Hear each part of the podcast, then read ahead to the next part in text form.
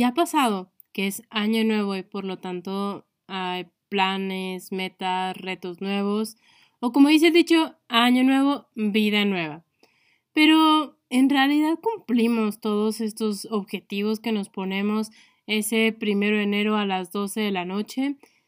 Vamos a ver qué es lo que dice la psicología al respecto. Vamos a hablar y hacer algunas actividades y por supuesto algunos tips para poder lograr nuestros objetivos de una mejor forma y bueno, yo soy la psicóloga Elena Pilar, una entusiasta en el estudio de las neurociencias y la neuropsicología y con el objetivo de llevar la información de la psicología a toda la población. Así que sin más, empezamos.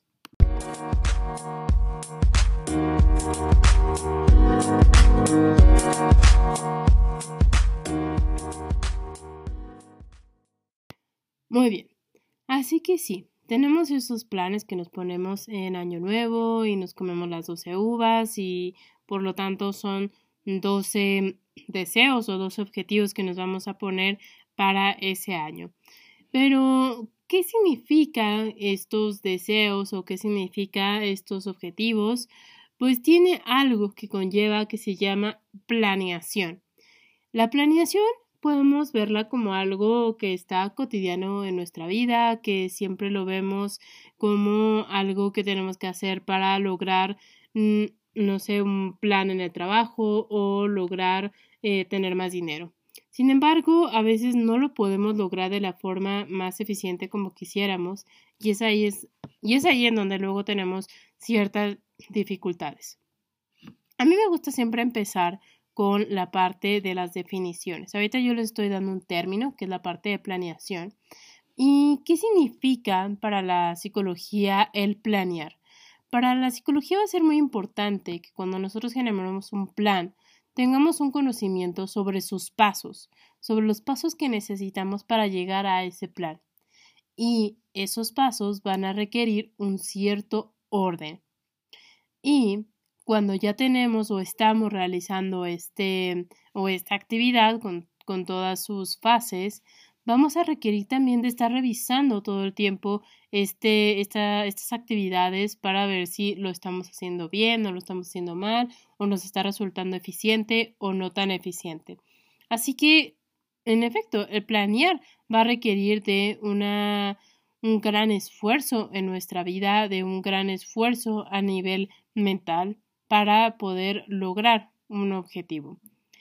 Así que em, podemos, eh, por ejemplo, encontrarla desde algo muy simple. Yo ahorita les mencionaba que puede ser alguna actividad muy sencilla. Sin embargo, también puede ser algo muy complejo como a lo largo de nuestra vida, ¿no? Que es, eh, no sé, terminar una, eh, la carrera, terminar nuestros estudios, terminar alguna alguna actividad que estemos haciendo en el trabajo, pero también podemos encontrarlo en algo tan sencillo como cómo hacer una torta o un sándwich o en este caso he escogido un ejemplo que creo que puede ser muy bueno para ustedes que es limpiar nuestra casa, ¿no?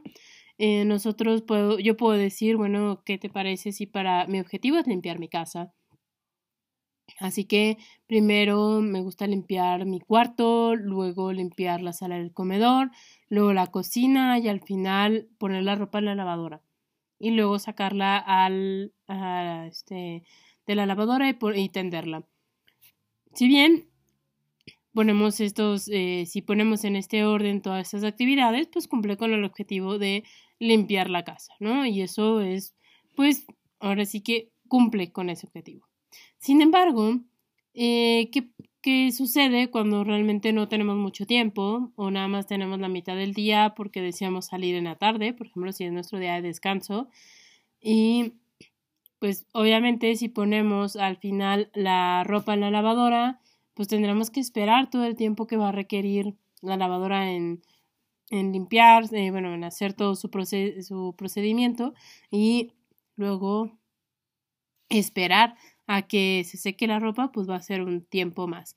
Así que, por ejemplo, aquí es en donde vamos a llevar a cabo pues esta revisión de nuestras actividades y esto basado o en la función del tiempo, ¿no? Si nada más tenemos o queremos dedicarle nada más la mitad del tiempo, pues puede que cambiemos el orden de cómo hagamos estas actividades. Así que, pues vamos a cambiarla a que la primero pongamos la ropa en la lavadora, después hagamos nuestro cuarto, luego limpiemos la sala del comedor, la cocina y al fin y en intermedio posiblemente si ya se terminó la lavadora, pues llegar y sacar la ropa y ponerla a secar, ¿no?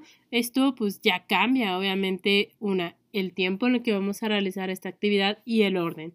Y hay una conciencia también de que pues cómo estamos eh, realizando estas actividades, dándonos mayor control sobre nuestro día. Así que con este plan o con este pequeño ejemplo, eh, quise darles eh, o mostrarle estos tres elementos esenciales que va a tener la planeación. Una, que es la secuencia, que va a ser este orden en el que vamos a colocar las actividades que nos va a permitir llegar a nuestro objetivo. La revisión del plan, que es más que nada, rectificar qué tan eficiente es nuestro plan para lograr nuestro objetivo. Y al final, el tiempo que va a ir junto con la revisión del plan y la secuencia de nuestras actividades y que nos va a permitir ver qué tanto nos estamos tardando para poder lograr o ejecutar nuestro objetivo, ¿no? Si cambiamos el orden, puede que tengamos una mayor eficiencia para que tengamos menos tiempo y más, más eh, nos permita en este caso, en el ejemplo, pues poder salir en la tarde ya sea a comer o ir al cine o hacer alguna actividad recreativa o simplemente quedarte en tu casa, ¿no? Sin hacer nada. Como ya vimos en este ejemplo, podemos ver que la planeación está siempre presente en nuestra vida, desde actividades a corto plazo, ya puse el ejemplo, como preparar un sándwich o inclusive vestirnos, ¿no? Para alguna ocasión importante que tengamos y hasta estos objetivos a largo plazo como lo son los de año nuevo. Pero me gustaría que se preguntaran algo que es, bueno, tenemos ya esta capacidad, he puesto estos tres esenciales para lograr la planeación, pero quién es el encargado o en dónde está esa parte que va a ser la encargada de lograr esta, eh, esta actividad, ¿no? Que es planear. Si tú pones la palma de tu mano en tu frente, con los deditos hacia atrás, hacia tu cabello, vamos a encontrar que esta área aproximadamente dentro del cerebro es en donde se encuentra algo que llamamos la corteza prefrontal, que va a formar parte del lóbulo frontal. Para, voy a hacer un pequeño corte en esta, en esta parte porque es, eh, bueno, digan, bueno, esto que el lóbulo frontal suena bastante interesante, pero ¿qué es? Eh, algo importante del cerebro es de que se va, se va a dividir en diferentes regiones que las vamos a llamar lóbulos. El parietal, temporal, occipital, ínsula y la que estamos hablando en este momento. El lóbulo frontal va a ser quien eh, sea el encargado de las funciones ejecutivas y el control de la actividad o este movimiento voluntario. Eh, me gustaría mm, que verlo en otro episodio para podernos enfocar un poco más sobre ello. Así que próximamente estaremos hablando sobre los, eh, los lóbulos y qué significa cada uno de ellos.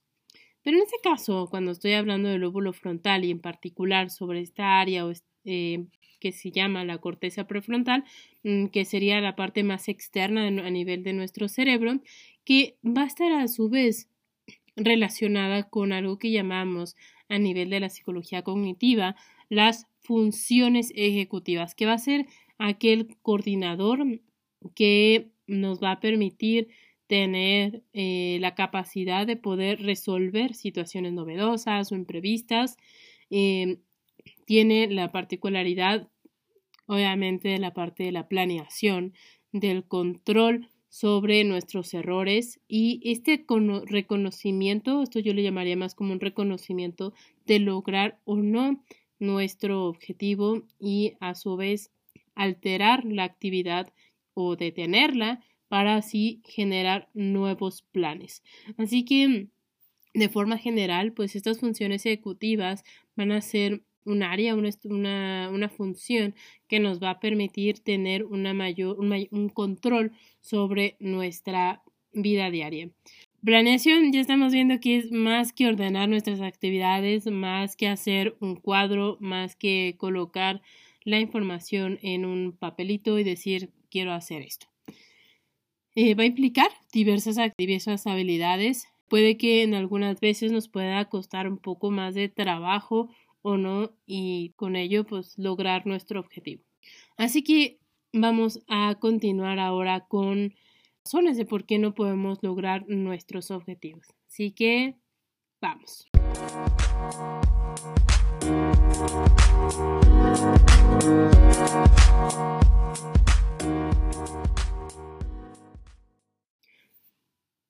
Hay diversas razones por las cuales no podemos realizar o terminar nuestros objetivos.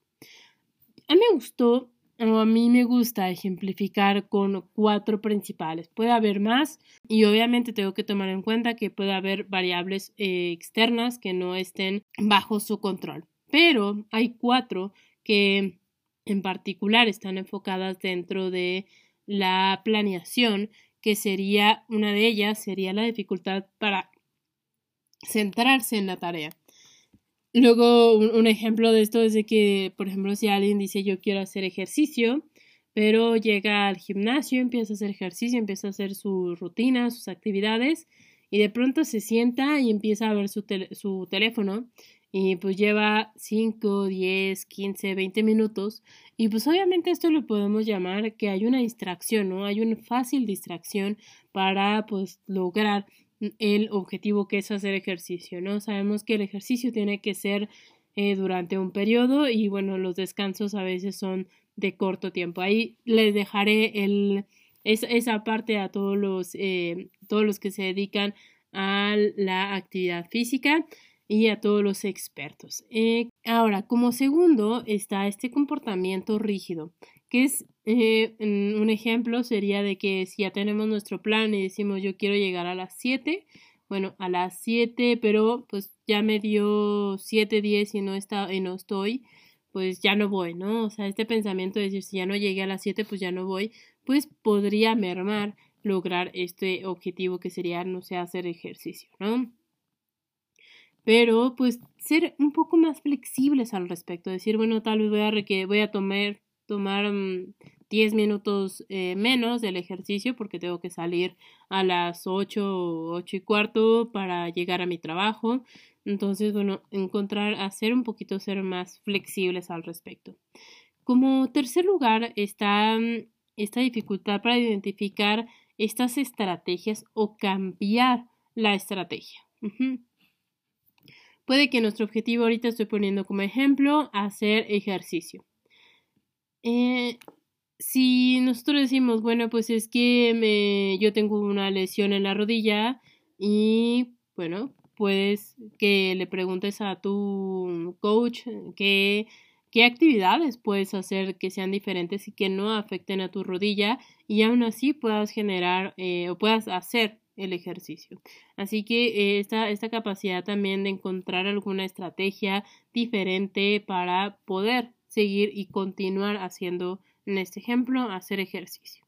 Como cuarto, y que tiene que ver mucho con la parte emocional, es la impulsividad. El querer tomar la decisión en ese momento y decir, no, si ya no lo hago ahorita, ya no lo voy a hacer nunca. Puede que en algunos casos sea exitoso y sea bueno y ayude al día a día. Sin embargo, sin, por la impulsividad uno dice, bueno, es que yo al primer gimnasio que vaya o que vea, me voy a escribir. Pero sorpresa, ese gimnasio está a 40 minutos de donde tú vives y de donde está tu trabajo y no queda de paso.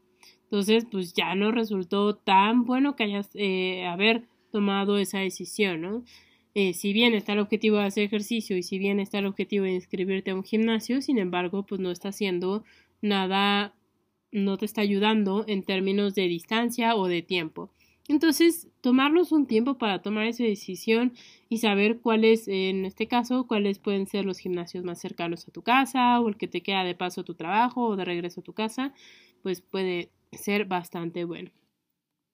Así que ya identificando estos cuatro elementos que a veces nos impiden lograr nuestros planes, pues vamos a ver ahora qué podemos hacer. Ya vimos eh, cuáles son eh, las partes principales que tiene que ver con la planeación y cuáles son la, el otro lado de la cara de por qué no lo podemos hacer, pero ¿qué podemos hacer con ello?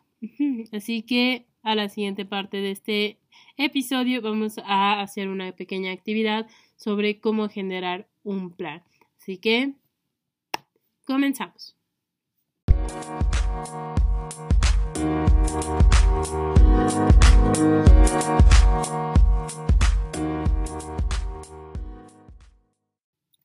¿Cómo generar un plan?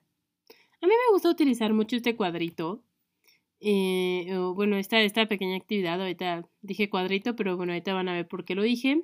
Pero me gustaría empezar con, la verdad es que tuve un poquito de curiosidad ya en este punto, dije, bueno, ¿cuáles son eh, los propósitos más comunes que todos tenemos, no?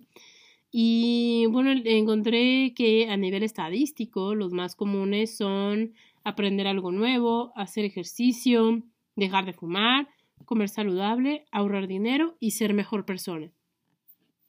Estos objetivos la verdad es que me resultaron muy interesantes porque si bien son seis objetivos que vaya se encuentran de forma recurrente en nuestra vida. Así que voy a tomar uno de estos propósitos que son los más comunes. Ya hablé sobre hacer ejercicio, así que voy a irme por comer saludable. En, este, en esta actividad que vamos a hacer el día de hoy, vamos a hacer un cuadrito, así como lo acabo de decir hace rato. Y este cuadrito lo vamos a dividir en cinco partes.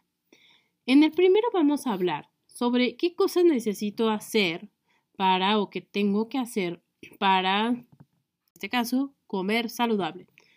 Eh, ir al nutriólogo, ir al súper, eh, cocinar, um, tener un control de la dieta, pesarte, todo lo que se requiere para poder lograr este objetivo que es comer saludable.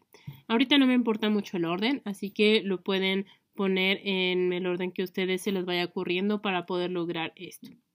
En el segundo cuadrito vamos a poner qué tiempo te lleva esta actividad o las actividades que ya pusimos en el primero. Cocinar, bueno, te puede llevar 15, 20, 30 minutos. Ir al nutriólogo, porque es algo muy importante. O sea, no. Eh, aquí voy a hacer una gran, gran. Aquí voy a hacer una gran, gran nota. Si bien a veces hemos visto que en la televisión, en YouTube, en muchas partes hay, y más en estas temporadas, abundan los planes nutricionales. Eh, que el del keto, que el del no sé, pero cada cuerpo es diferente, así que es muy importante acudir con un especialista, en este caso de nutrición, para que la cantidad que ellos vayan a, darte va en función sobre tu peso, si tienes alguna comorbilidad, o sea, sea alguna enfermedad o alguna condición.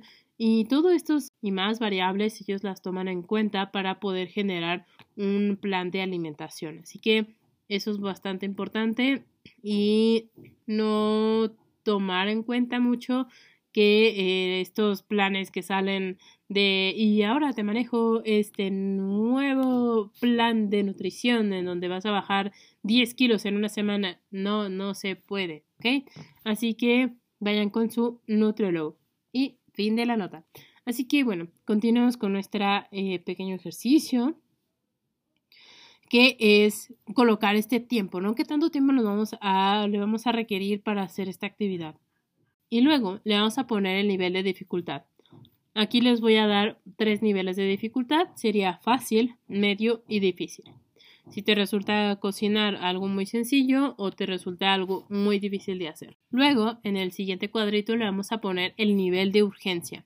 ¿Qué tan urgente es hacer esto? ¿no? O sea, si ya lo tienes que hacer en ese momento, sí o sí. Eh, recuerden algo importante, la parte de la impulsividad, que a veces puede que sea una situación urgente, pero hay que tomar el tiempo para poder ver cuál sería la mejor decisión en ese momento.